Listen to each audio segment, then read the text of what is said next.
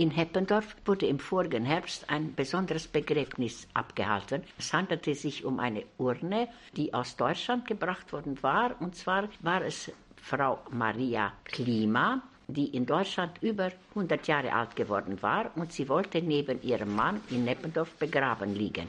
Ihr Mann war Helmut Klima, ein Pfarrer, aber auch Forscher und Geschichtswissenschaftler, der seinerzeit in Simbürgen sehr bekannt war.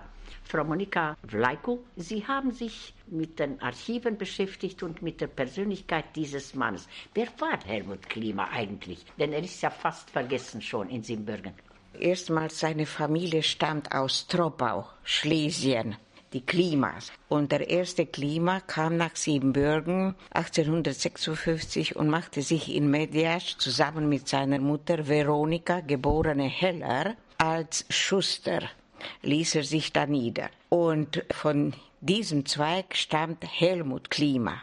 Sein Vater, Helmut Klima, der bereits, wie Sie hinwiesen, Historiker, Heimatforscher und 40 Jahre Pfarrer war in Eppendorf. Helmut Klima ist geboren in der Zeit des Ersten Weltkrieges und zwar in Hermannstadt.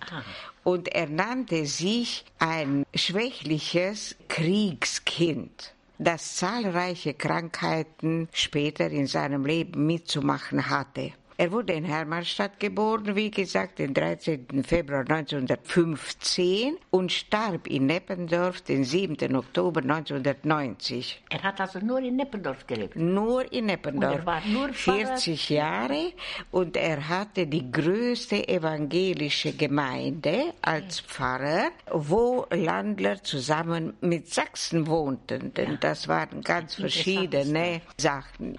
Also als siebenjähriges Kind verliert er den Vater namens August Klima. Dieser war Militärintendant und lange Zeit lebte er zusammen mit seiner Frau Auguste, eine geborene Weindel aus Hermannstadt, die war Landlerin. Ah, sie waren also schon gemischt. Also ja, sie waren schon gemischt, genau. Mit, ja. In Kaschau, also mit dem ja. Militärdienst war er mal da, mal ja. dort im Rahmen der K&K-Grenzen. Aber er blieb hier picken, wie man sagt. Er ja, blieb hier, er blieb äh, für kurze Zeit denn der Vater ist ja sehr früh gestorben. Er war sieben Jahre alt, der Vater war etliche 30. Und seine Schulen? Er wurde, das ist charakteristisch für sein Leben, einmal, er wurde von zwei Frauen großgezogen. Das ist seine Mutter und seine Schwester. Seine Schwester Gerda, die war elf Jahre älter als er. Und ja. nach dem Tod des Vaters waren diese zwei Frauen, die ihn das ganze Leben lang begleitet haben. Ja. In der Schule erweist er sich geistig begabt. Er steht aber in körperlicher Leistungsfähigkeit und praktischem Geschick weit hinter seinen Klassenkameraden zurück. Was entscheidet ihn dazu, Theologie zu studieren? Also, Warum ist er nicht zur Geschichte gegangen? er hat es ja. Er hat Geschichte und Theologie ah, studiert. War, ah, ich dachte, er war Hobbygeschichte. Nein, nein, nein, nein. Es war umgekehrt. Es war eben wegen seiner körperlichen Schwäche, war er sehr gut und von Mutter und Schwester geleitet und der Weindl-Familie, die waren ja, ja, Intellektuelle, zum Lernen, zum Lesen. Ah. So hat er in der Schule schon begonnen, sich vorzubereiten. Als er dann nach Neppendorf kam, war es ja auch interessant, denn plötzlich hat er Sachsen und Lander. Das war auch ein Thema. Ja, das war ein Thema, aber er hat sich sehr gut angepasst und war ein sehr beliebter Pfarrer. Und das, weil er sich um die Gemeinde sehr gekümmert hat. Er war sehr in der Mitte der Gemeinde. Einmal hat er Landlerisch gelernt. Er hat perfekt den Dialekt gesprochen mit Sachsen und mit Landler. Denn eigentlich waren mehr Landler um eine Zeit. Äh, genau. Seine Frau, was war die? eine Glück. Sächsin aus Schorsten. Sie war Lehrerin. Sie bekam ihre Ausbildung in Schäßburg ja. im Lehrergymnasium, wirkte aber nur ein Jahr, denn 41 hat Bischof Glondis sie getraut. Sie haben geheiratet und dann gab sie ihren Beruf auf und, und widmete um sich ganz ihren Mann. Darüber habe ich ein Gespräch, denn die Neppendorfer haben sie nicht vergessen. Na, wie ging es dann mit der Geschichte? Also Pfarrer war okay.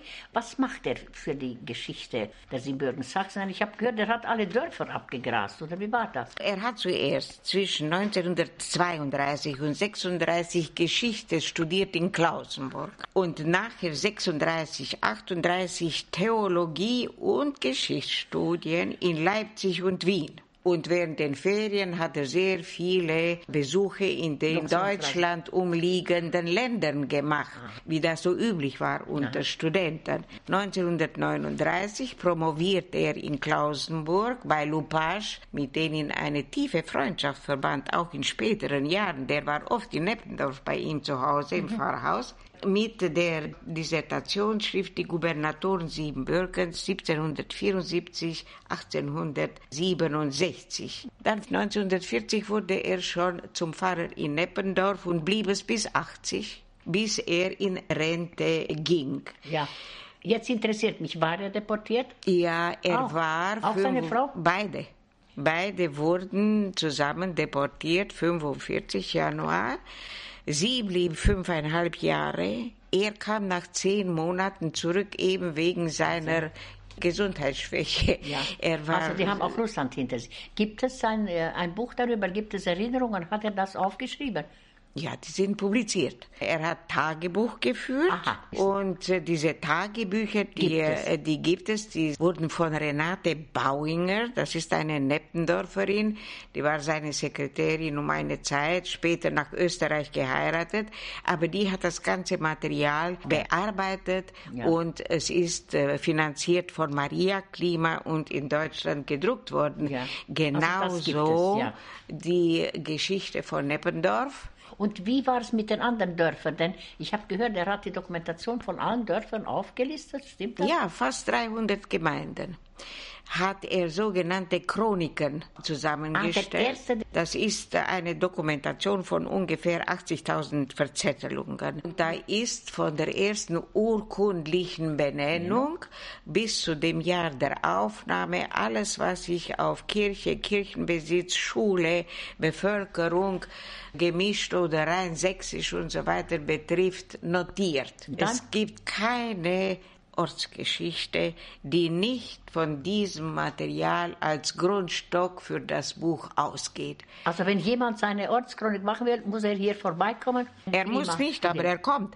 Denn er hat hier den roten Faden für die ganze Geschichte, denn er hat diese Aufnahmen zweimal durchgeführt. Echt? Einmal in den 60er Jahren ja. mit den Daten bis dann und dann fast 20 Jahre später, denn er hat ja Materialien aus den Archiven genommen. Er hat ah, er ist hier gesessen im Archiv? Ja, Selbstverständlich, überall, ja. nicht nur hier, wo es Informationen zu Dörfern, deutschen Dörfern, siebenbürgisch-deutschen Dörfern gab, saß er in den Archiven und studierte die Glocken. Wer hat sie gemacht, gemeistert? Absolut alles. Alles, die Inschrift der Glocke. Hat er auch Zeit ein bisschen für ein paar Schicksale oder nicht sehr, sondern nur mehr? Dokumente, denn Schicksale kommen ja nicht in die. Äh, doch, er ja, hat einige. sich mit den Transmigranten aha, beschäftigt. Aha, aha, ja. Transmigrantengeschichte hat er die österreichischen, ja, die aus Österreich kommenden, mit denen hat er sich beschäftigt.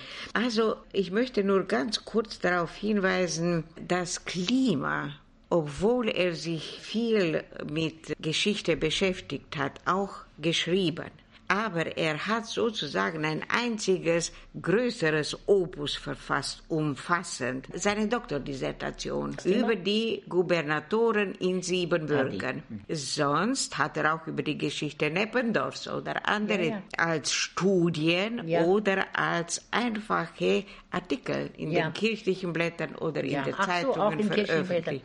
Was kann man von ihm sagen? Was war er für ein Mensch? So von außen gesehen kann er einem ein bisschen fremd und komisch distant, und ja. kalt, distant vorkommen. Ja. Wenn man aber ein Gespräch mit ihm angefochten hat und das besonders durch Geschichte, Literatur, Kunstgeschichte handelte, dann konnte es sehr interessant werden. Er war sehr vielwissend. Weshalb? Er war vor allem Sammler. Er hat in seiner Schuljugend zu sammeln begonnen und hat gesammelt bis zum späten Alter. Mhm. Deshalb hat er eine der größten Sammlungen, die in dem Archiv jetzt bei uns zu finden ist. Mir zum Beispiel tut es sehr leid, dass er als Historiker nicht mehr in den Vordergrund getreten ist. Genau, also ich habe von ihm gehört, aber nicht genug, finde ich. Er war sehr fleißig, er war ja. sehr pedant, sehr genau. Eine große Tätigkeit hat er entfaltet, doch sie hat wenig Frucht gebracht. Er hat nicht wissenschaftlich bearbeitet und publiziert. Alles, wofür er diese großen Themensammlungen angelegt hat. Ja. Aber dafür freut sich äh, die Der Gegenwart heute, heute. Ja. und wahrscheinlich auch in Zukunft. Das war's. Also sehr gut, dass wir noch einmal an Klima erinnert haben. Es war Zeit, ihn aus der Vergessenheit herauszuholen.